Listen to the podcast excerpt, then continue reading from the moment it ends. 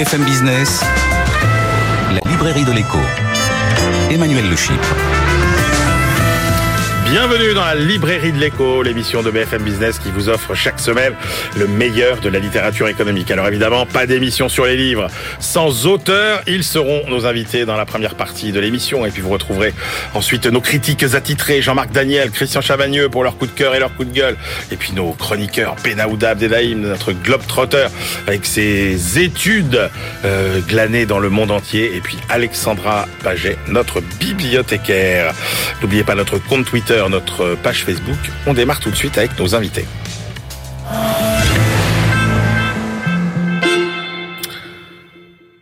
Au menu de cette librairie de l'écho, euh, presque un pas de côté, j'ai envie de dire un peu de recul pour évoquer euh, un sujet qui est au cœur des préoccupations euh, des journalistes, des économistes et au cœur aussi des enjeux démocratiques et de la vie quotidienne de nous tous et la pédagogie de l'économie. Comment faut-il parler d'économie? Comment bien parler d'économie? À qui? Pourquoi? Sous quelle forme? Les Français sont-ils vraiment aussi nuls qu'on le répète régulièrement? En économie. Réponse avec nos deux invités. Alexandra Ben Saïd, bonjour. Bonjour Emmanuel Le Chypre. Alexandra, vous êtes la rédactrice en chef dont n'arrête pas l'écho, la grande émission euh, d'économie de France Inter tous les samedis matins. Et vous publiez donc un livre euh, qui est euh, dérivé de l'émission mais qui vous a demandé un travail colossal. On n'arrête pas l'écho aux éditions euh, du Seuil. Emmanuel Martin, bonjour. Bonjour Emmanuel. Vous, vous êtes professeur d'économie et de sociologie au lycée Jean-Jacques Rousseau à Sarcelles et vous animez le podcast Splash et euh, vous avez aussi, vous, décidé finalement euh, de d'étendre le podcast avec un livre qui s'appelle qui s'appelle qui s'appelle 50 questions brûlantes d'économie aux éditions Marabout pour tout comprendre et penser par soi-même j'ai envie de vous poser la même question à tous les deux. Euh, pour commencer, euh, est-ce que c'est vraiment euh, difficile de parler d'économie ou est-ce que c'est c'est plus difficile que de parler euh, de politique, euh, de sport, par exemple? Alexandra Ben Saïd. est-ce que c'est difficile? Je dirais non, parce que les Français ont envie qu'on leur parle d'économie. Eux-mêmes, finalement, quand ils sont à un repas de famille, ils vont tout de suite dériver sur les salaires, sur les impôts, sur la qualité des services publics, sur l'argent qu'on y met. alors peut-être moins sur le Inflation Reduction Act. Peut-être que ça, c'est un peu plus loin et c'est notre travail de les amener à voir à quel point ça peut les concerner, hein, cette bataille des États-Unis contre euh, face à l'Europe, pas contre l'Europe, mais face à l'Europe.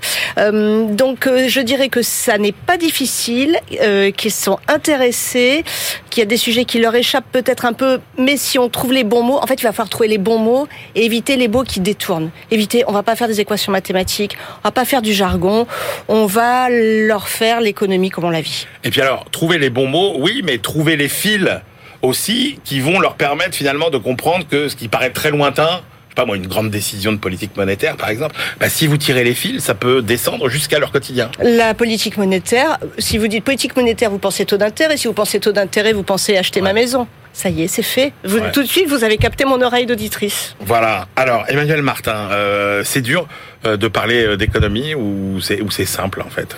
Bah, c'est pas si dur que ça parce que c'est mon métier, moi, donc j'aurais mauvaise grâce à trouver ça dur. Euh, mais je rejoins ce qui vient d'être dit par Alexandra Ben Saïd, c'est-à-dire que les Français en général, ils s'intéressent à l'économie quand on leur parle de choses qui les concernent directement. non, mais déjà, ça c'est un point. C'est-à-dire, les Français s'intéressent à l'économie, contrairement à ce qu'on entend souvent. Oui, complètement. Donc l'inflation, en effet, les taux d'intérêt mais aussi euh, des inégalités, mais aussi des choses qui sont très immédiates. Moi, je sais que donc le livre dont on parle aujourd'hui, qui est dérivé d'un podcast, vous l'avez dit, hein, mm. hebdomadaire, l'un des épisodes qui a le mieux marché cette saison en septembre, c'était sur les billets de train. Pourquoi ah est-ce que les billets de train coûtent si cher? Et ça, pour le coup, on a eu je sais combien de dizaines de milliers euh, d'auditeurs, parce que en effet, en fait, on se demande à quel point, euh, enfin, qu'est-ce qui s'est passé pour que les billets de TGV, et pas seulement d'ailleurs, euh, se coûtent une blinde. C'était le titre. Voilà, ça, quand on commence à, à tirer cette question-là, eh ben, on entre dans des questions de concurrence, on entre dans des questions qui alors peuvent être traitées en effet d'un point de vue très mathématisé et compliqué, mais on essaye de réduire ça en effet à un format plus court et de donner la parole aussi à des chercheurs, des chercheuses qui peuvent expliquer ça et on essaye de traduire en des termes plus simples. Est-ce qu'on peut dire, est-ce qu'on peut trancher le débat, euh, les Français sont nuls en économie ou pas?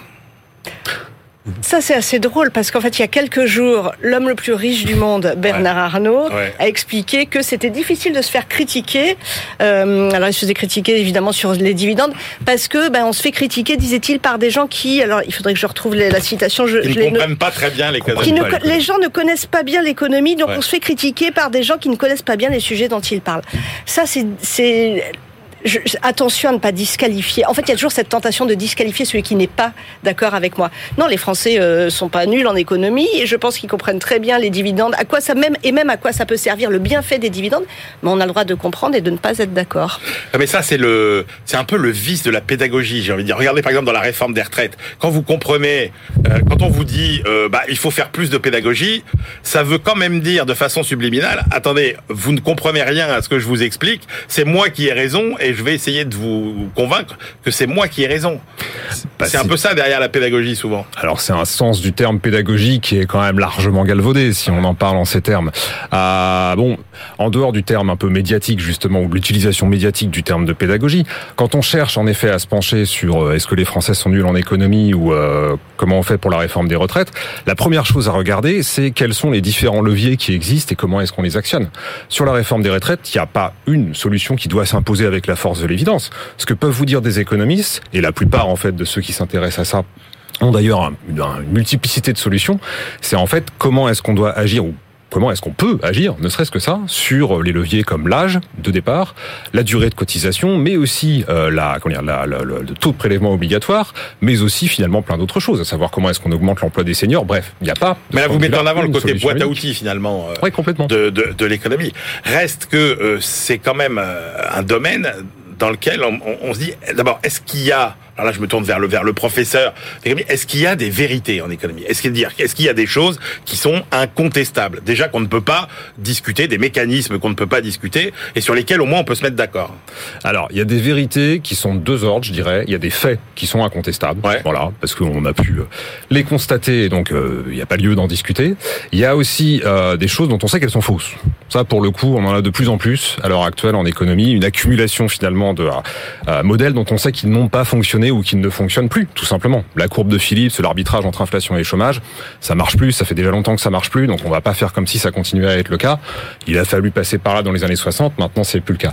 En revanche, moi, il y a un, un- un économiste que j'aime bien qui s'appelle Danny Roderick qui a fait un bouquin il y a quelques années maintenant, euh, dont le titre français, je crois, c'était Peut-on faire confiance aux économistes? Euh, et qui montre que, euh, et moi j'aime bien expliquer ça comme ça, si on veut faire de l'économie de manière un peu honnête intellectuellement, il faut montrer quels sont les modèles sur lesquels on s'appuie et quels en sont les fondements? Je vous donne un exemple. Sur l'immigration, il y a euh, plusieurs manières de comprendre quel est l'impact de l'immigration sur les économies dans lesquelles les immigrés arrivent. On peut se dire en première analyse, assez simple, il va y avoir des dizaines de milliers de personnes qui arrivent sur les côtes de Floride ou euh, dans le sud de la France ou euh, que sais-je. Donc ça veut dire qu'ils vont peser sur le marché du travail, euh, créer en fait une pression à la baisse sur les salaires. Bon, en première analyse, c'est juste. Sauf que si on prend un modèle d'équilibre général, les immigrés dont on parle, qui sont des jeunes, généralement, ou en tout cas des personnes en âge de travailler, qui cotisent aussi pour euh, les retraites, pour euh, qui, euh, comment dire, qui euh, subissent des impôts, ne serait-ce que la TVA, qui reçoivent assez peu de prestations sociales au bout du compte, bah, ils ont un impact déjà sur les finances publiques qui est plutôt positif que négatif. Le solde est clairement positif. Et puis surtout, ils ont un impact sur la demande globale qui fait que voilà, on crée des entreprises, on crée de l'activité, on crée euh, quantité de choses qui, au bout du compte, ont un effet d'entraînement positif. Ça, c'est un, un vieil exemple qu'on doit à Card et Kruger en 1990, donc je le reprends hein, euh, ici.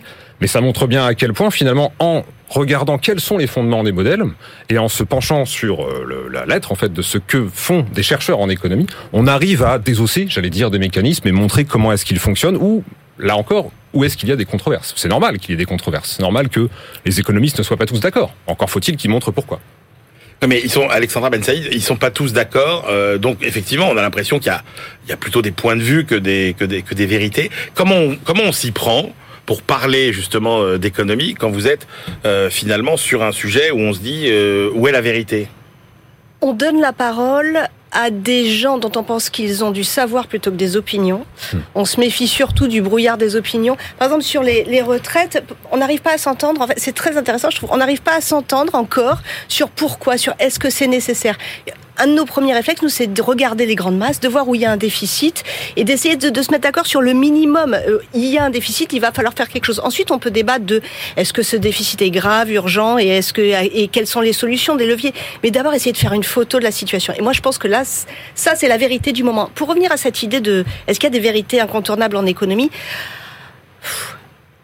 J'ai l'impression que qu'il y en a quelques-unes. Par exemple, des déficits plus des déficits, ça fera toujours de la dette. Voilà. Et après, je suis prête à me laisser surprendre par beaucoup de choses. C'est-à-dire qu'on sort de 10 ans de taux d'intérêt négatif. Et ça, et ça, euh, que des gens paient pour nous prêter de l'argent. Franchement, moi, je m'y serais pas attendu. Je sais qu'il y a un plafond de la dette, qu'au bout d'un certain moment, les États, euh, le Venezuela, l'Argentine, ne peuvent plus assumer une échéance et vont avoir des problèmes avec les marchés. Que l'Istrus va se faire euh, pousser dehors parce que, mais je ne sais pas dire, en tout cas 90% du PIB, ça c'est sûr que c'était un mauvais totem. Donc il y a des vérités à un certain moment en, fonction d'un certain contexte. Ouais, en fonction d'un certain euh, contexte. Mais est-ce que vous n'êtes pas euh, choqué, Emmanuel Martin, par le fait que euh, vous décrivez très bien le côté boîte à outils des, des théories économiques, etc.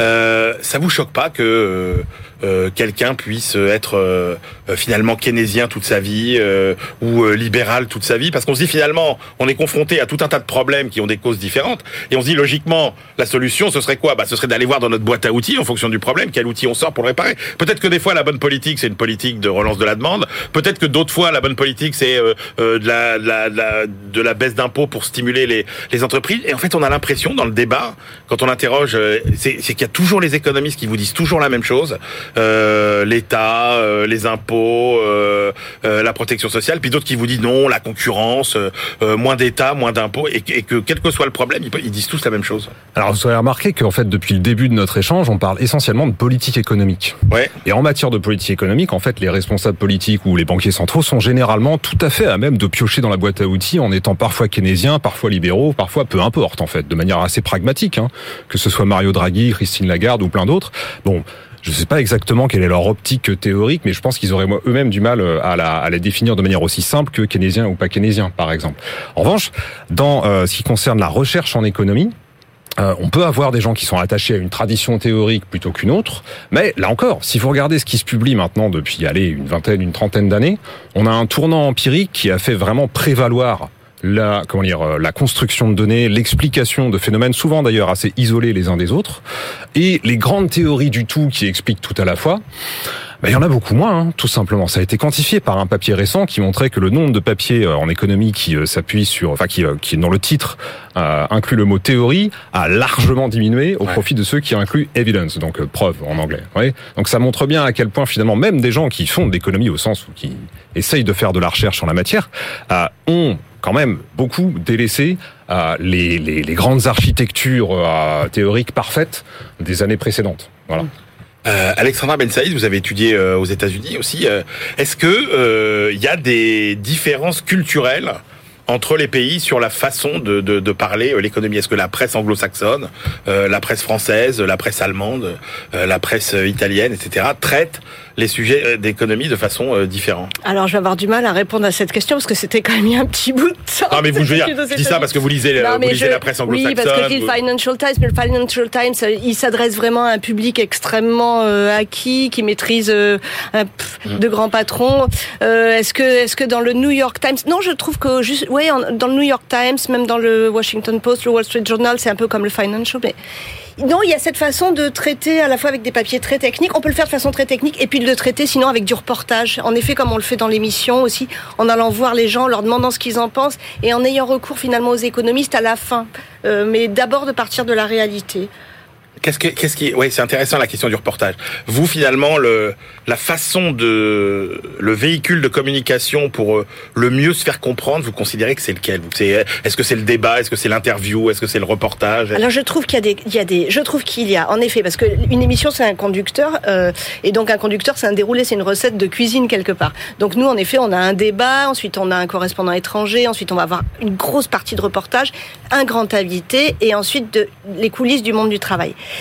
Je trouve que chaque, euh, il y a des sujets qui peuvent mériter par exemple, les retraites, ça peut mériter un débat, ça peut mériter un grand invité. Mmh. Nous, on a eu des grands invités, les syndicalistes, du patronat, la première ministre dans l'émission. Le reportage, c'est ce qui va nous permettre à un moment donné de sortir de bah, de nos économistes, de nos acteurs qui, les économistes euh, sont dans leur bureau, même si voilà, ils essaient d'être en prise, mais ils sont dans leur bureau. Les grands acteurs, finalement, ils, sont un intérêt, un point de vue. Il n'y a pas de vérité absolue parce que il y a des intérêts différents qui vont venir se, percuter. Et, euh, et, finalement, leur portage, c'est ce qui permet dans un laps de temps de 10 minutes chez nous, de donner la parole à ceux qui vivent l'économie, qui ont un point de vue. Quand on fait la réforme d'assurance chômage, on peut inviter euh, tous les économistes de la Terre. Ce qui est bien aussi, c'est d'inviter euh, Bah les oui. gens qui sont euh, à Pôle emploi, c'est d'inviter les demandeurs d'emploi, c'est d'inviter les chefs d'entreprise, les DRH. Et ça, il nous semble que ça nous valide en tant qu'émission économique. Ça veut dire que on sort du studio. On n'est pas seulement des économistes ou des journalistes de, de bureau. Emmanuel Martin, entre euh, vos élèves, le podcast, c'est quoi les, les meilleurs trucs, les, les meilleures techniques pour capter l'attention. Qu'est-ce que, euh, quand vous êtes devant vos, vos publics, vous vous rendez compte que, que- c'est quoi qui marche? Alors fait- c'est deux exercices très différents parce que moi j'ai des étudiants de prépa euh, qui euh, préparent des concours d'école de commerce, donc je leur parle pas du tout de la même manière euh, d'économie que ce que je fais dans le, le podcast. Euh, Il y a quand même un point commun, c'est de savoir raconter un peu une histoire. On en parlait à l'instant. Hein. Une émission, c'est un conducteur, ça doit suivre un plan, un déroulé, ça doit aboutir à quelque chose. Moi, je sais que ce qui marche le mieux, aussi bien pour le coup euh, face à un public d'étudiants que euh, dans un épisode de podcast ou dans ce qu'on a fait avec Marine Rowe dans ce livre, c'est d'essayer de partir en effet d'un problème dont la solution n'est pas évidente, tout simplement, euh, et en racontant l'histoire qui s'appuie en effet sur des faits, qui s'appuie sur euh, la rencontre avec un certain nombre d'acteurs, qui s'appuie tout simplement sur aussi un caractère un peu anecdotique parfois, à aller chercher ce qui peut là euh, permettre de parler de théorie. Voilà. Et ce que vous faites très bien dans le, le livre, si je peux me permettre, c'est qu'en fait, vous partez d'une question hyper concernante. Par exemple, quand je l'ai ouvert, moi, votre livre, je suis allée voir tout de suite, c'est est-ce qu'il faut garder les mutuelles ou les supprimer? Ouais. bah, Ça Ouais. m'intéressait. Qu'est-ce qu'on ce qui- a à ce qui est assez, ce qui est assez, ce qui est très, enfin, étonnant et, et euh, en- entre guillemets, c'est, qu'en fait, vos deux livres euh, se- en- en- se lisent en parallèle. C'est-à-dire que il y a beaucoup de thèmes qui sont finalement euh, assez récurrents. On, y, reviendra. Mais pourquoi finalement vous avez éprouvé le besoin, en plus de de vos de vos émissions, de, de faire un livre, Alexandra? Euh, parce que parce que quand même l'économie c'est quelque chose je trouve qui se digère Ouais. et que finalement sur certaines questions je reprends les retraites mais on, on- est-ce qu'on paye trop d'impôts? Est-ce que alors retraite pourquoi cette obsession? Est-ce Ouais. qu'il faut démanteler les de fonctionnaires? Est-ce qu'il y a trop pas assez de fonctionnaires? Ça, c'est tous nos débats. Et justement, je pense au débat là.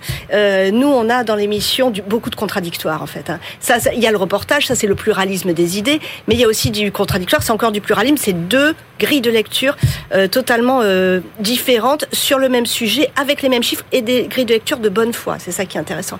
Et on voit bien que c'est riche, les débats sont pointus, précis, on essaie d'apporter des chiffres. Il nous a semblé que c'était vraiment quelque chose qui pouvait se mettre sur une table, et puis on y revient, et on garde ces arguments-là, et on les, on, les, on les digère un petit peu. Et du coup, au déjeuner de famille, ou bien dans le secret de l'isoloir, euh, ça va nous rendre encore plus efficaces et pertinents. On va y venir euh, juste après, effectivement. Euh, oui, juste un mot sur euh, le livre. Pourquoi, pourquoi finalement avoir eu envie de faire un livre? Là, bah, en fait, je rejoins euh, beaucoup ce que vient de dire Alexandra Ben Saïd, c'est-à-dire qu'un livre, ça se retient, ça se laisse sur une table, on y revient, on, on, on en lit un passage le soir, etc. Et puis, euh, ce qu'il y a de parfois un peu frustrant aussi dans l'exercice du podcast, c'est que pour quelqu'un comme moi qui passe son temps à beaucoup écrire et à lire, bah, ça manque un peu de, chair, quoi. Or, euh, moi, ce que j'ai trouvé excellent dans ce cas, le travail qu'a fait Marabout et puis euh, dans le travail qu'a fait Xavier Lissillon, notre illustrateur, c'est qu'au total, c'est un objet qui est beau. Voilà. Et c'est le cas aussi de, le, Alors, du bouquin On n'arrête pas l'écho. C'est des aussi, beaux livres, c'est aussi le point commun entre vos deux livres, c'est-à-dire qu'ils sont extrêmement bien euh, mis en scène, finalement illustrés. Chez vous, euh, l'illustrateur euh, C'est Alexandre Simon Landrin, c'est Simon Landrin. merveilleux. Il est, il est Voilà. Poétique, c'est est vrai que ça apporte beaucoup. Encore une fois, un, dessin, on le sait, c'est pas nouveau, mais un dessin bah, permet d'expliquer euh, d'expliquer beaucoup de choses. Vous avez mis le doigt sur quelque chose de majeur, Alexandra Ben Saïd. Euh, c'est l'enjeu démocratique qu'il y a derrière la pédagogie de, l'économie. Ben, Ah oui, et bah, c'est ce que je vous disais. Euh, tellement, tellement d'opinions qui s'affrontent. Par exemple, moi, en ce moment, ce qui me, ce qui me hérisse, c'est quand j'entends euh, euh, des opinions très tranchées sur le problème des retraites. Je veux qu'on me montre les chiffres. Voilà, je trouve que après, on, on peut discuter, mais il y a un problème de déficit, il n'y a pas de problème de déficit. Si, il y a un problème. Est-ce, est-ce que c'est grave après on peut Non, en mais par exemple, est-ce que les, est-ce que les retraités d'aujourd'hui doivent euh, contribuer davantage? Alors ça, c'est un débat. Vous voulez que je vous fasse tout le débat? Les retraités d'aujourd'hui, Non, ils ont des- un niveau de vie supérieur, mais ça ne va pas durer longtemps. Voilà. Et en même temps, ils sont très gâtés, ils ont beaucoup de patrimoine. Ouais. Ça se débat. Je suis d'accord, ça se Euh, débat. Ça se débat. L'enjeu, l'enjeu, euh, démo- démocratique, c'est- quand même éviter les. On est d'accord, c'est éviter les fake news. Ne pas se laisser bercer par les marchands d'illusions. On parlait, on parlait tout à l'heure de, euh, du règne de l'opinion, en fait. C'est ça, ce qu'il faut absolument éviter. Alors, pas seulement en économie, hein, sur plein d'autres sujets aussi, mais pour ce qui nous concerne aujourd'hui. En effet, le, le fait de revenir à, j'insiste là-dessus, hein, des fondements qui sont théoriquement euh, dissibles et qu'on arrive à comprendre, et des chiffres en effet qui sont à peu près correctement établis, bah, ça permet de donner un cadre à des débats, ne serait-ce que ça, à sortir de- du préjugé en fait. C'est euh, et la façon dont on a construit aussi bien les épisodes du podcast que le livre dont, dont on parle aujourd'hui, c'est souvent de partir d'un d'une opinion justement qui peut être un préjugé et d'essayer de voir ce qu'il y a de vrai ou de faux, souvent de faux, euh, et comment est-ce qu'on peut justement euh, aller à la racine de cela. Est-ce que vous pensez que les que, que la, la que vous avec vos euh, vos émissions, vos est-ce que vous pensez qu'on arrive à faire changer les gens d'avis quand même euh, dans dans leurs dans leurs opinions, etc. Est-ce que les gens changent d'avis ou bien est-ce que euh, chacun va chercher finalement ce qui conforte sa position euh, ou pas à votre avis? Si vous rencontrez des gens souvent qui vous disent ah bah oui moi j'ai fait changer d'avis sur tel sujet. euh, Ouais, ça m'arrive, moi. Ouais, ouais, ça m'arrive. Euh, ouais, moi j'ai la faiblesse de croire en tant qu'enseignant, une fois de plus, hein, que euh, quand on fait ce travail d'analyse, d'élucidation, euh, d'explication, tout simplement, on fait changer d'avis un certain nombre de gens sur, en particulier en fait, sur des idées qui sont des idées préconçues, sur des idées qu'on a vaguement entendues et puis euh, qu'on répète sans trop en être convaincu parce qu'on se dit bah voilà quand même la dette publique elle explose. Alors bon bah il va falloir la rembourser un jour, faudrait peut-être le faire dès maintenant. Bon, si on regarde dans le détail qui détient la dette publique à l'heure actuelle et surtout les émissions récentes de dette publique, elles ont été rachetées à 70% par la Banque Centrale Européenne. Est-ce que c'est grave du coup d'avoir davantage de dette publique à terme, en effet, il faudra s'en préoccuper. Pour l'instant, ça pose absolument aucun problème du point de vue euh, de euh, la France. Vous voyez, quand on explique ce genre de choses-là, quand on prend le temps, évidemment pas en 30 secondes comme ici, mais de le faire, on arrive à faire changer d'avis un certain nombre de gens. Alors, il y a des biais de confirmation, bien sûr. On n'arrivera jamais à aller complètement au-delà, mais quand même. Est-ce que vous constatez une dégradation de l'argumentation économique dans le débat public ou est-ce que vous considérez que le débat reste euh, d'un niveau constant? Ça, est-ce qu'on le, est-ce qu'on l'a vu aux dernières présidentielles? J'ai trouvé que ça avait été plus riche au niveau économique euh, en 2017 qu'en 2022. Je trouvais qu'il y avait eu plus de travail du côté des partis et que donc l'argumentation était meilleure.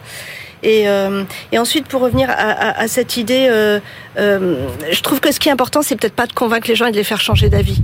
C'est d'arriver à faire en sorte qu'ils aient ce socle nécessaire, cette photo, comme je disais, ces grandes masses, pour ensuite décider. Il n'y a pas une solution. Il y a, je- je- par exemple, sur les retraites, encore mon idée verte, mais c'est un peu une obsession en ce moment, mais euh, il y a- on dit qu'il y a trois leviers. En ce moment, il y a d'autres gens qui disent non, il y a beaucoup plus que trois leviers. Il y a d'autres choses qu'on peut faire. Moi, je trouve c'est intéressant de se dire, on fait la photo et ensuite on discute vraiment et on s'écoute, c'est ça la démocratie. Alors que sur les, les réseaux ou, euh, enfin, ou si on fait que du, la bataille d'idées reçues et d'opinions, on va pas aller très loin et surtout en effet on va pas tenir en tant que démocratie. C'est quoi les pires sujets pour vous à traiter?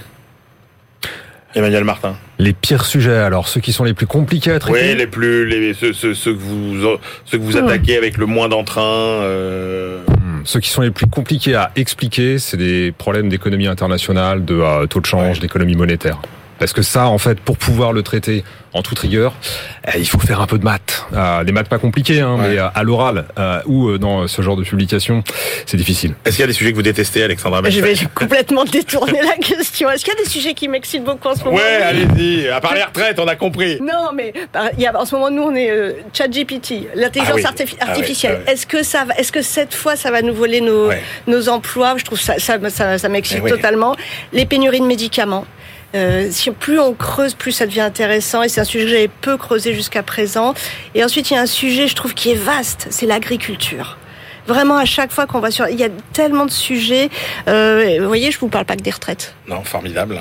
Euh, allez, citez-moi chacun. Euh, euh, je sais pas, puisque vous, vous recevez tous les livres, euh, deux livres qu'il faut, je vous dis deux livres comme ça, euh, qu'il faut absolument lire, qui vous ont séduit, et vous vous dites tiens, si on les lit, on, en- on sort plus, plus informé, plus intelligent, plus, plus averti. Deux sociologues, Sybille Golac et Cécile Bessière, le genre du capital. Ouais. Fabuleux. Euh, ça, c'est comment les- la famille reproduit les On inégalités. l'avait eu dans la librairie de l'Écho, c'était, c'est un livre exceptionnel. On L'historien Émilien Ruiz, trop de fonctionnaires, l'obsession de voilà, ça existe depuis juste après la Révolution euh, française, du- depuis la fin du XVIIIe siècle. Et on, on en ressort avec cette idée qu'il faut d'abord se demander ce qu'on attend de l'État avant Bah de oui. dire qu'il y a trop de fonctionnaires.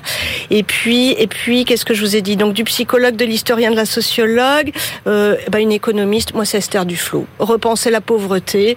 C'est un livre que j'ai offert parce que ça m'a ouvert les yeux sur une autre façon de voir la pauvreté dans le monde. Emmanuel. Alors des livres incontournables, ça va être euh, difficile d'en citer que deux ou trois ou quatre. Euh, dans les parutions récentes, moi je signalerais celui de Clément Carbonnier et Bruno Pallier, qui porte un titre génial, c'est les femmes, les jeunes et les enfants d'abord. Et, euh, et dans le détail, c'est vraiment toute une espèce de euh, d'analyse des politiques sociales et aussi de la politique de compétitivité française qui marche pas, Ouais. euh, qu'il faut repenser, et qui fait des propositions qui tout, vraiment qui sont tout un programme à dérouler. Puis quand même, euh, si on cite des bouquins incontournables, Adam Smith recherche sur la richesse des nations, la nature et les causes de la richesse des nations. Ben voilà, il faut le lire. En fait, quand on lit Adam Smith et quand on lit le texte directement, déjà, c'est une langue qui est superbe. Ça a été traduit euh, généralement euh, très bien en français. Et, euh, et c'est très lisible. En fait. et c'est très lisible. Absolument. C'est très lisible. Et c'est a- incroyable à quel a- point, en fait. Il y a beaucoup plus euh, tortueux et Ouais, compliqué. ouais. Et on se rend compte justement qu'il y a des choses qui sont pas du tout évidentes pour Smith. Qui ont, quand on le réduit à la main invisible, c'est beaucoup trop euh, pauvre comme, euh, comme résumé. Merci beaucoup à tous les deux. Je rappelle euh, vos livres. On n'arrête pas l'écho. Alexandra Ben Saïd euh, à la tête de l'émission de France Inter le samedi matin. Alors c'est vous qui êtes la chef d'orchestre, mais c'est toute une équipe. euh, toute euh, évidemment qui a travaillé à ce bouquin. Christian Chavagneux, Sandrine Foulon, Valentin Pérez, Et Marc Marc Vigneault. Vigneault. Absolument, c'est aux éditions du Seuil. Et puis Splash, 50 questions brûlantes en économie, piloté par Emmanuel Martin et Marine Rowe. Merci d'avoir fait un peu ce, ce pas de côté pour parler de la pédagogie de l'économie. On se retrouve tout de suite pour la deuxième partie de l'émission. BFM Business, la librairie de l'écho. Emmanuel Le. On se retrouve pour la deuxième partie de cette librairie de l'écho. Nous la clôturerons euh, comme d'habitude avec euh, nos chroniqueurs Benaouda Abdelhaim, notre globetrotter, Alexandra Paget euh, qui euh, nous fera voyager euh, dans le temps aujourd'hui. Mais tout de suite, on retrouve nos deux critiques attitrés à ma gauche, euh, Christian Chavagneux, éditorialiste euh, et critique à Alternatives économiques et à ma droite, Jean-Marc Daniel, professeur émérite à l'ESCP Business School et critique attitré, lui, de la Société d'économie euh, politique. Alors, euh, comme ça nous arrive souvent euh, lors de la publication d'un livre majeur, nous avons choisi, enfin vous avez choisi, messieurs, de ne discuter qu'un seul livre aujourd'hui, celui de Denis Cognot, Un empire bon marché aux éditions euh, du Seuil. Euh, Christian, euh, Denis Cognot, d'abord peut-être un mot sur l'auteur. Denis Cognot, c'est un économiste, professeur à Paris School of Economics, euh, spécialiste depuis de très très très nombreuses années euh, des questions euh, du Sud et statisticien émérite, ce qui fait qu'on se retrouve avec un livre, à mon sens, assez exceptionnel, comme on en a assez peu souvent. Une étude, 15 années de recherche, d'études euh, sociopolitiques, économiques, statistiques sur euh, l'empire colonial français. Et ça donne un livre absolument magnifique, alors qui touche à pff, plein Ouais. plein plein de sujets.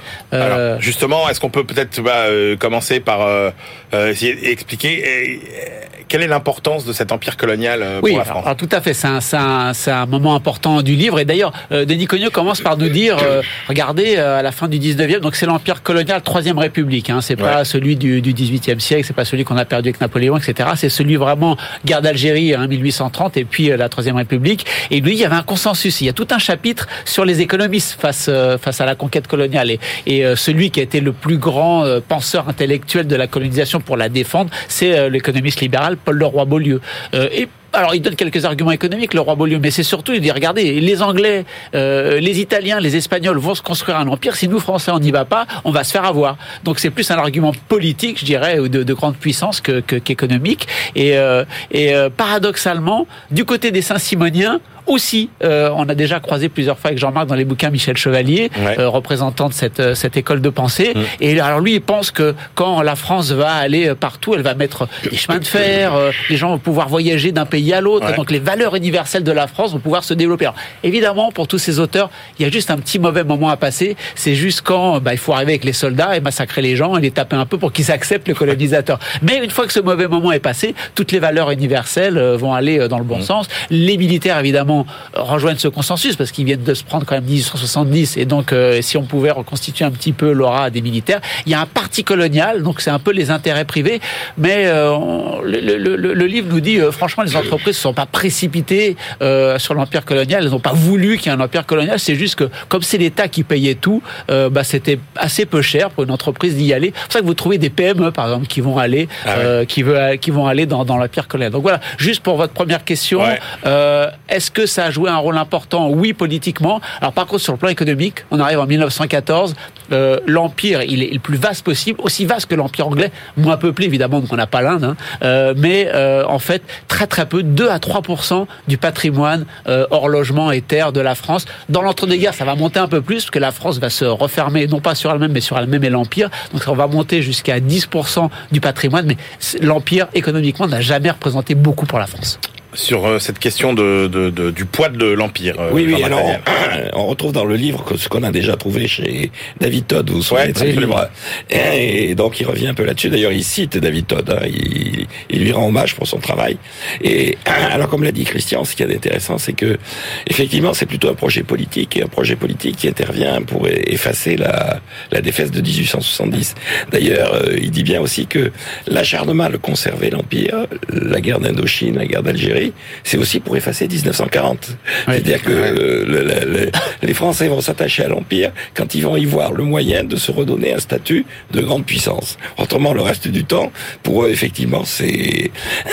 Et ce qu'il dit bien, c'est qu'à la différence des Anglais ou des Japonais, parce qu'il y a, il y a une partie comparaison avec d'autres pays, et notamment les, les Anglais et les Japonais, euh, il dit bien que une des grandes différences, c'est qu'il y avait assez peu de peuplement français dans, dans l'empire. Les, les Anglais ont exporté pas mal de leur population, les Japonais beaucoup, et, et et alors, évidemment, cette population, elle était relativement privilégiée, mais euh, elle était assez peu nombreuse. Et la dernière chose que je trouve intéressante, c'est que il n'y avait pas d'homogénéité dans les dans la façon dont ont été les, territoires. Il y avait l'Algérie, qui est, mais il y avait aussi la Cochinchine, c'est-à-dire le, sud du Vietnam, la région de Saigon, qui n'était pas du tout traitée de la même façon que le Tonkin, le nord, ou la Nam, le centre. Euh, donc, et l'Afrique noire, elle était vraiment considérée comme étant euh, plutôt des kilomètres carrés que véritablement un enjeu. euh, et donc ça, c'est assez. Et alors, ce que j'ai trouvé aussi intéressant, c'est qu'il dit moi-même.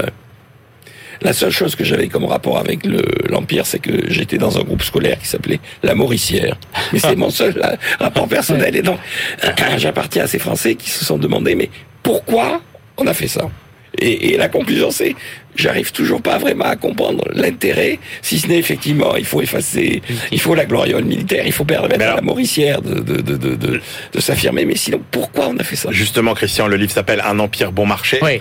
Euh, grosso modo, le rapport, euh, j'allais dire, le rapport coût-bénéfice, quoi, finalement, de euh, de tout ça. Est-ce que ça a plutôt coûté? Est-ce que ça a plutôt rapporté? Alors c'est- c'est c'est le cœur du livre, hein, et il faut dire que ça répond. Alors, le livre ne fait pas que ça, mais là, cette partie-là répond complètement euh, au, au seul livre précédent qu'on avait d'ampleur équivalente, qui s'appelait Capitalisme français et, et Empire de Jacques Marseille, qui est sorti en 1984 et qui Ouais. disait euh, la- l'argent a ruisselé de la métropole euh, vers les colonies, ça nous a coûté un paquet d'argent. Et avant, on avait aussi, euh, bien avant, hein, on avait Raymond Cartier qui nous disait euh, la Corrèze avant le Zambèze, arrêtez de distribuer de l'argent à tous ces pays pauvres, ça nous coûte trop cher. Denis Cogneux refait tous les calculs. Déjà, il montre que Jacques Marseille s'est planté dans ses calculs. Bah. Et lui, il nous dit l'Empire était vraiment bon marché entre 1830, donc la première conquête de l'Algérie, et la Deuxième Guerre mondiale, l'équivalent en moyenne annuelle de un demi-point de PIB. Donc rien du tout. Après 1940, après la guerre de 40 Le coût de la 45, conquête le- coloniale, Non, un- le coût de tout l'Empire. Ah, le coût de tout l'Empire. Tout avec les, les Un fonctionnaires demi-point de qu'on PIB envoie, par un demi-point de PIB en moyenne annuelle par an de 1830 à la Deuxième Ah ouais. Guerre mondiale et de la Deuxième Guerre mondiale à 1962 jusqu'aux indépendances. Là, on passe à trois points de PIB, mais dans les trois points, c'est un demi-point de dépenses civiles et deux points et demi de dépenses militaires, en fait. Pourquoi? Guerre d'Indochine, D'accord. d'Algérie. L'Empire n'a coûté au budget français beaucoup, 3 points de PIB, c'est quand même pas négligeable, qu'au moment où on n'a pas voulu euh, re- répondre aux revendications politiques, au moment où on a valu s'accrocher à tout prix. Donc, il nous dit, franchement, un empire bon marché nous a pas coûté grand-chose. Et en partie pourquoi? Parce que quand on compare les recettes fiscales sur PIB dans les pays de l'empire et dans des pays indépendants équivalents, on s'aperçoit que la France était beaucoup plus haute. En fait, l'ordre policier coercitif, dit Denis Cognot, permet de prendre de la manne fiscale sur les autochtones, parce qu'évidemment, les plus riches, notamment les colons français, sont très peu taxés. Par contre, euh, les autochtones sont très taxés. On a fait payer par le peuple localement euh, une partie de cet empire qui, pour nous, du coup, s'est révélé très bon marché. Alors, il s'est révélé très bon marché, mais est-ce qu'il nous a rapporté euh, Alors, il nous a pas rapporté énormément, puisqu'il a coûté aux finances publiques, euh, Christian l'a dit, 0,5 points de PIB, et même avant la guerre d'Indochine et la guerre- et avant la guerre d'Algérie. Attendez, juste pour les, les 0,5 points de PIB, c'est totalement net en fait. Oui. Oui. D'accord, ok, Ouais. ok. Donc, donc, ce qu'il explique bien, c'est que ces territoires sont en fait en déficit extérieur, ils sont en déficit commercial, ils vivent, il y en a une partie des recettes fiscales qui leur permet de vivre, mais le, le- les blocs en tant que tels sont en déficit. Et donc, ce qui permet d'équilibrer les comptes de ces, de ces territoires, c'est l'apport de la, l'apport de la France. Mais cet apport, qui est relativement important pour eux, est totalement négligeable, effectivement, pour la France. Et il dit bien que même pendant la période où ce sont des périodes qui ne sont pas d'affrontements violents, comme la guerre d'Indochine ou la guerre d'Algérie, dans la phase terminale de l'Empire, c'est surtout des dépenses militaires. C'est-à-dire que l'essentiel, c'est des dépenses militaires. D'ailleurs, il fait cette, euh, il va même plus loin. Il dit de toute façon, ces militaires qui étaient en garnison à, en Algérie ou en Indochine, ils ont été en garnison euh, en métropole. Oui, et c'était pareil. et ils, auraient- ils ont écouté aussi. Donc, il, y a- donc il dit effectivement ça. ce qu'il dit bien, c'est qu'en fait, le l'empire c'est auto d'une certaine façon, c'est c'est c'est au- auto-administré. Il a il a généré ses, ses, ses propres recettes. Alors il dit avec des inégalités colossales. hein. Ah oui. Donc il dit les les les les, les- Français, les Européens et, et les Juifs du décret Crémieux en Algérie, donc le- les, les populations qui sont vécues comme étant euh, assimilées à la métropole, ça représentait 2% de l'empire, donc euh, très peu par rapport, mais ça représentait un quart des revenus euh, distribués dans l'empire. ouais. Et donc, eux, et alors eux, ils étaient exonérés effectivement de la plupart des impôts. Et donc, il y avait une population qui était là, qui s'auto, euh, s'auto-administrait, s'auto-entretenait, qui n'arrivait pas à faire face à tous ses besoins. Et donc, l'apport de la France, c'était de compenser le déficit extérieur. Mais effectivement, et, et alors, ce qui est intéressant, c'est qu'il dit, en fait, euh, il y a beaucoup de déclarations, de discours, euh, mais il y a une chose qui ne ment pas, c'est la comptabilité. Il dit, moi, je suis allé regarder, j'ai trouvé ça assez simple. Moi, je suis allé voir les comptes et euh, une balance des paiements courants, voilà comment ça se lit.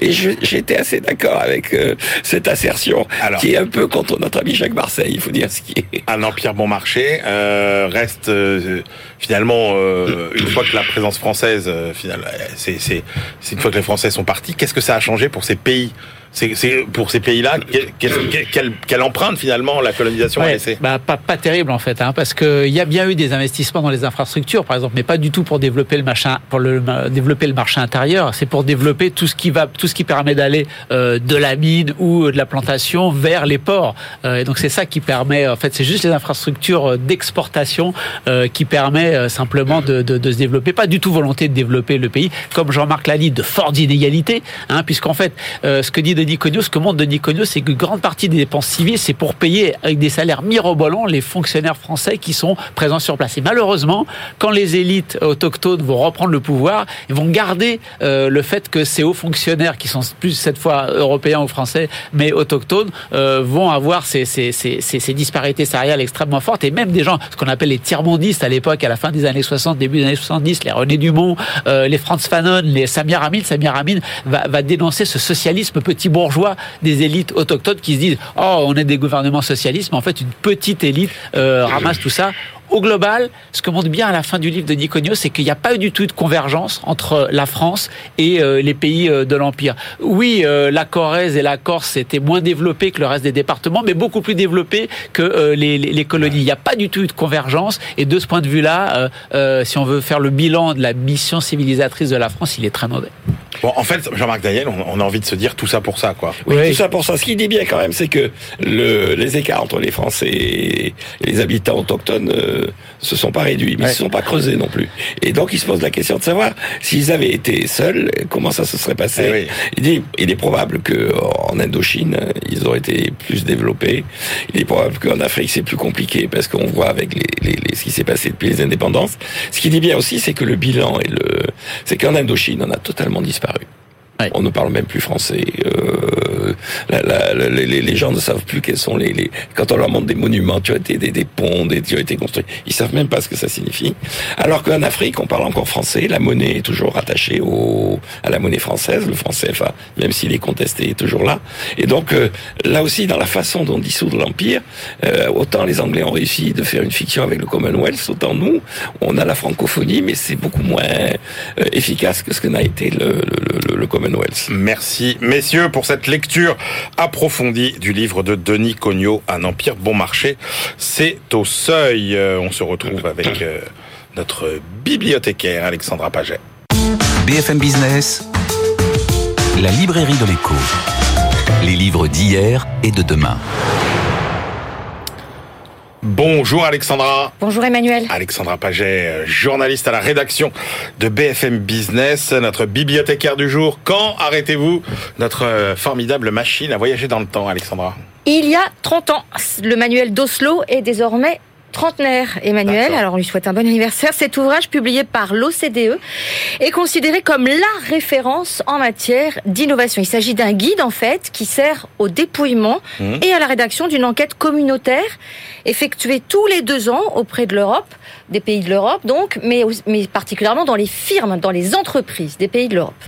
Alors comment ça fonctionne ce manuel Alors, le manuel d'Oslo propose des lignes directrices sur l'innovation, donc, qu'il définit comme la mise en œuvre euh, d'un produit, d'un bien ou d'un service ou d'un procédé de production nouveau, d'une nouvelle méthode de commercialisation, de gestion des RH, etc., etc. Ouais. Alors maintenant qu'on a dit ça, quatre illustrations sur les 30 dernières années. Le baladeur MP3, révolutionnaire, le freinage ABS, non moins révolutionnaire, le système GPS et le RFID, Radio Frequency Identification. Donc, on va faire encore un petit quiz, hein, comme euh, chaque semaine maintenant. À votre avis, quelles seraient, selon vous, les innovations, Emmanuel Benahouda, qui pourraient entrer dans ce cadre du prochain manuel d'Oslo, c'est-à-dire les innovations actuelles? Je sais pas, le, le Wi-Fi par exemple. Non, Pas mal, mais c'est un peu vieux. Ah, c'est un peu vieux. Ah, Alors là, vous, vous me piégez. La 5G. Oui, carrément, la 5G. Ah, très bien. Quoi d'autre? À quoi d'autre? Euh, Bah, La voiture autonome. La voiture autonome. C'est carrément une innovation, ça, non? Mais le but du jeu, c'est quoi? C'est des critères où en fait, et on dit si une innovation est une vraie innovation ou pas? Non, le but du jeu, c'est de, de regarder comment euh, les entreprises innovent. C'est-à-dire, déjà, on définit effectivement si ce sont de vraies innovations. Donc, je vous ai dit tout à l'heure, hein, il faut que le Ouais. produit, ça soit... Ok, il y a des règles à respecter. Voilà, il y a des règles à respecter, etc., pour rentrer dans la nomenclature. Et donc, les objectifs, Qu'est-ce qui nous Je cherche, je cherche, je cherche des trucs qui nous manquent. Ah oui, des Allez-y, continuez pendant ce temps-là, je cherche. qu'est-ce qui pourrait entrer là-dedans? La batterie électrique, le véhicule électrique. Le véhicule électrique. Hum. Effectivement, la batterie électrique. Ça, c'est complètement nouveau. D'accord, ok. Voyez? Ouais, ouais, Bon. très bien. Alors, quels sont les, les objectifs de cette somme? Donc, en priorité, d'aider à la diffusion de l'innovation. Et c'est ça qui est intéressant, Ouais. parce que sans diffusion, une innovation n'aura pas d'incidence économique, on est d'accord. Donc, il demande par exemple ce, ce manuel aux entreprises innovantes d'indiquer les branches d'activité qui utiliseront probablement leurs produits technologiquement nouveaux ou améliorés. Il examine aussi les stratégies des entreprises, c'est-à-dire les sources d'informations nécessaires pour innover, ainsi que les obstacles à l'innovation. Enfin, il chiffre les dépenses consacrées à l'innovation dans chaque firme interrogée. Autant vous dire que ces infos-là, elles sont pas faciles euh, à récupérer, parce que ces données, selon le manuel d'Oslo, et j'en terminerai en le citant, euh, ces données sont d'une importance capitale pour procéder à une analyse économique, ne serait-ce que pour mesurer la part des dépenses de, R- de recherche et développement Mmh, dans le coût total des produits et des procédés nouveaux. On espère, dit le manuel d'Oslo, qu'au fur et à mesure qu'elles se livreront à ces exercices, les entreprises finiront par se convaincre qu'il est de leur propre intérêt de chiffrer le coût de leurs activités d'innovation. Et ça, pour le coup, c'est vraiment un vœu pieux. Ouais, donc c'est vraiment un outil de recueil et de diffusion de l'information sur l'innovation pour Exactement, c'est une sorte de Bible en fait. C'est passionnant. Merci Alexandra. On retrouve tout de suite euh, notre globe-trotteur, Benahouda Abdelhaim. BFM Business, la librairie de l'écho. Les livres d'ailleurs. Mon cher Benahouda, on commence notre tour du monde euh, hebdomadaire par l'Allemagne euh, pour voir ce qui se passe sur le marché de l'immobilier. Oui, inadé- inadéquation dans le marché du logement en Allemagne. C'est une famille sur trois dans ce pays, euh, dans les grandes villes, qui vit dans un appartement trop petit. Euh, C'est ce qu'analyse euh, très précisément cette recherche de l'IW, l'Institut de recherche économique de Cologne, qui est une organisation économique proche, enfin de recherche proche des organisations patronales. Euh, les grandes villes uniquement parce que les deux auteurs, économistes spécialistes du logement, établissent que ce phénomène d'exiguïté ne concerne pratiquement pas les localités de moins de 2000 habitants. En clair, moins de 2000 habitants, vous avez un logement spacieux. Ils ex- ils expliquent que, le surpeuplement au mètre carré redevient celui du début des années 1990. Que s'était-il passé au début des années 1990 La réunification hum, allemande, qui s'était accompagnée de très grands mouvements de, de population et qui il s'en est suivi euh, aussi euh, l'arrivée des réfugiés de euh, l'ex-Yougoslavie, là aussi ah oui. euh, une guerre. Avec euh, la période allant ensuite de 1995 à, à 2010, la détente s'est opérée grâce aux surcapacités créées par une politique du logement extrêmement volontariste, une forte poussée de la construction. De nombreux locataires euh, ont alors pu s'offrir euh, des appartements spacieux. Euh, mais cette période est maintenant révolue et il y a aujourd'hui un effet de restriction cumulatif, nous disent-ils, notamment au sein de la population immigrée. L'augmentation du prix de l'énergie agit par ailleurs actuellement comme une incitation à déménager vers plus petit, tout simplement pour réduire ses factures d'électricité et de chauffage. Et le resserrement des, surfaces peut contribuer aux tensions, nous disent-ils, au sein des ménages et compromettre par là même la réussite des enfants. Euh, Un indicateur assez parlant, en 15 ans, la proportion d'étudiants qui restent euh, chez leurs parents a augmenté de 3 points. Euh, La préconisation de Pekka Sagner et- de son collègue, c'est la relance en créant du terrain à bâtir. Euh, pas une mesure révolutionnaire, mais en tout cas qui est censée fonctionner, même s'ils admettent les difficultés tout à fait inhérentes à la hausse des coûts de construction et de la hausse des taux d'intérêt, comme on a pu le voir encore cette semaine au sein de la zone euro. Stabiliser la croissance économique chinois, euh, chinoise, oui, c'est bien l'objectif du gouvernement. Mais alors, comment, Benahouda C'est euh, de ne pas aller vers l'ancienne voie. L'ancienne voie pour stabiliser la croissance économique en Chine, c'est un texte très dense de Liu Shuiying, qui est le doyen de la faculté euh, d'économie du Renmin à Pékin. Ah oui. C'est vraiment l'élite de la formation universitaire euh, chinoise. Et il a été publié à l'occasion d'un forum euh, mi-décembre. Mmh. Et euh, la traduction est effectuée par Jiansu Kang, qui est- travaille pour l'université Nottingham Ningbo, qui est un établissement sino-britannique euh, en Chine. Alors tout le propos ici est de démontrer que les vieilles méthodes euh, de stabilisation de la croissance économique euh, en Chine par la dépense publique dans les infrastructures, dans les grandes infrastructures, sont susceptibles cette fois de ne pas fonctionner. Il part du postulat, cet économiste, que la pandémie de Covid-19 n'est pas à l'origine des problèmes économiques de son pays. Elle n'aurait eu en fait qu'un effet d'amplification dans une phase de changement euh, de paradigme. Euh, Alors comment relancer euh, cette économie? Le professeur euh, dit qu'il faut alors mener une, euh, réparation sous trois aspects, euh, tous centrés sur la confiance des acteurs de marché dans l'immobilier et la construction. Euh, Cela commence par une poursuite de l'assouplissement des contraintes, des réglementations et une facilitation des renflouements des, promoteurs. Le gouvernement central est appelé aussi à traiter le risque de dette des collectivités locales. Le tout est de redonner de la vigueur, nous dit-il, nous à, la construction de logements neufs et à la liquidité de ce marché. Et comme en écho avec le cas de figure euh, que nous venons d'évoquer, le cas de figure allemand, le développement du foncier urbain redevient tout à fait essentiel. Et de ce point de vue, l'intégration entre zone urbaine et zone rurale en Chine est présentée comme indispensable à ce nouveau modèle de développement afin de permettre une autre phase de modernisation pour le pays. Direction l'Argentine, Benahouda, où on mesure l'impact économique d'un jour férié qui, euh, si je ne m'abuse, aurait pu aussi être euh, un jour de deuil en France. Exactement, hein, comme à peu près chacun sait, vous avez bien deviné. Euh, L'Argentine a remporté la Coupe du Monde de football euh, et le gouvernement a alors décrété euh, un jour férié 48 heures plus tard, le mardi 20 décembre, afin de fêter le retour triomphal de l'équipe nationale. Il faut souligner, et c'est souligné ici, que ni en 1978 ni en 1986 il n'y a eu de jour férié pour la victoire de l'équipe nationale.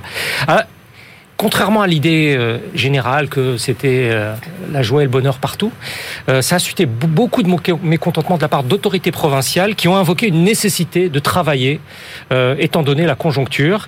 L'Institut d'économie de l'Université argentine de l'entreprise à Buenos Aires s'est livré à un exercice d'impact passionnant parce que très précis c'est l'équivalent d'un demi-milliard de dollars américains qui aurait été perdu en net ce jour-là, avec ah ce jour férié euh, inattendu. Alors, environ un quart de tout ce qui aurait dû être produit est effacé des comptes nationaux, d'après Fausto Spotorno et, ses collègues, ce qui représente 1,1% du produit intérieur brut escompté au cours de ce mois de décembre, censé être celui où on accélérait pour euh, l'économie nationale. Et cette évaluation euh, affinée tient compte du fait que l'ensemble des secteurs et des régions n'ont pas respecté ce jour férié et que le calcul suppose de surcroît qu'il y a eu un rattrapage lissé de production à hauteur de 57%. Alors si on prend chacun des domaines un à un, euh, agriculture, pêche, mine, n'ont pratiquement rien perdu de, cette journée censée être celle de la communion nationale. mais, ça continue de pousser même les jours fériés et l'agriculture. Exactement, hein, les mines. Voilà. Le commerce sera en mesure, lui, de récupérer 65% du manque à gagner. Mais la restauration, par exemple, n'y parviendrait qu'à hauteur de 15%. Et ça, les plats ah qui n'ont pas été ce jour-là, euh, vendus ce jour-là ne seront pas vendus un autre jour. Mais ce sont surtout l'industrie manufacturière et la construction qui ont subi les plus gros impacts négatifs à L2 218 millions de dollars effacés des comptes nationaux ce jour-là. Mmh. Pour les auteurs, les auteurs, ce sera vraiment difficile de les récupérer. Et ces économistes argentins se sont quand même abstenus d'estimer par ailleurs l'impact positif présumé pour le bonheur national des Argentins. Bien sûr. ça fait un peu cher la Coupe du Monde quand même. Ça fait très cher. Merci beaucoup, Benahouda. C'était absolument passionnant comme euh, chaque fois. Allez, c'est l'heure de nos ultimes choix. BFM Business, la librairie de l'écho les livres de la dernière minute. Allez, Jean-Marc Daniel, votre ultime sélection pour aujourd'hui. Eh bien, on vient de sortir une collection d'articles de chroniques d'André Caspi, hmm. qui est le grand spécialiste euh, de l'histoire des États-Unis et de l'analyse de l'actualité américaine. Ça s'appelle Mes chroniques américaines. C'est aux éditions de l'Observatoire. C'est 20 papiers, 20 articles. Et donc, comme le dit euh, le bandeau de, Pocahontas, donc Pocahontas, c'est un personnage célèbre. Euh, L'indienne qui a guidé. Voilà, exactement. Absolument. J'ai découvert à travers la nuit au musée. Hein, je ne euh, oui, on a ce film incroyable. Vous connaissez ce film incroyable, l'agneau au musée. Oui, absolument. Il y a un dessin animé aussi dont elle est l'héroïne. Donc bon, ah, Joe Biden. Alors on passe par euh, euh, Washington et son cerisier, mais la prohibition, la réalité de la présidence Kennedy. Enfin, c'est passionnant. Christian Chavagneux. Le capitalisme à main armée, euh, savez que de l'agence Pink Carton jusqu'à euh, qui était là pour casser les, les, les, grévistes, jusqu'à LVMH euh, qui fait espionner François Ruffin, il y a dans la littérature académique ce qu'on appelle la police du capital, c'est-à-dire euh, le recours à des gens un petit peu musclés pour essayer de contrer toutes les oppositions possibles à l'intérieur ou à l'extérieur de, de l'usine. Et là, en fait, c'est un, un, travail assez particulier parce que alors les premiers chapitres nous redonnent cette histoire un peu intellectuelle, mais l'essentiel du bouquin est concentré sur l'industrie textile à Au Pakistan qui travaille pour les grandes marques occidentales. Et donc c'était une analyse économico-sociopolitique qui montre euh, tous les entrelacs entre la bourgeoisie d'affaires, les milices privées, euh, l'appareil sécuritaire euh, pakistanais et, les, petites frappes, les petits gangs locaux pour assurer dans un environnement, c'est le moins qu'on puisse dire, quand même assez instable sur le plan politique et social, comment assurer la production, la sécurisation de l'accumulation. C'est assez passionnant.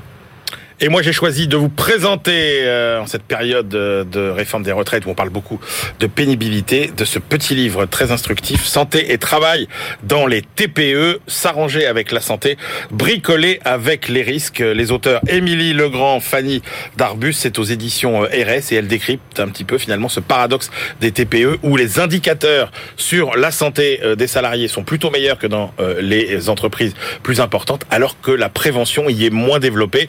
Ça s'explique euh, Est-ce que finalement euh, c'est lié à des euh, bah, des phénomènes qui sont pas très détectables Est-ce qu'il y a des pratiques finalement qu'on n'arrive pas à déceler Il nous emmène finalement à pour essayer de résoudre ce paradoxe et comprendre ce qui se passe sur la santé et le travail dans les TPE. Donc voilà, c'est la fin de cette librairie de l'écho.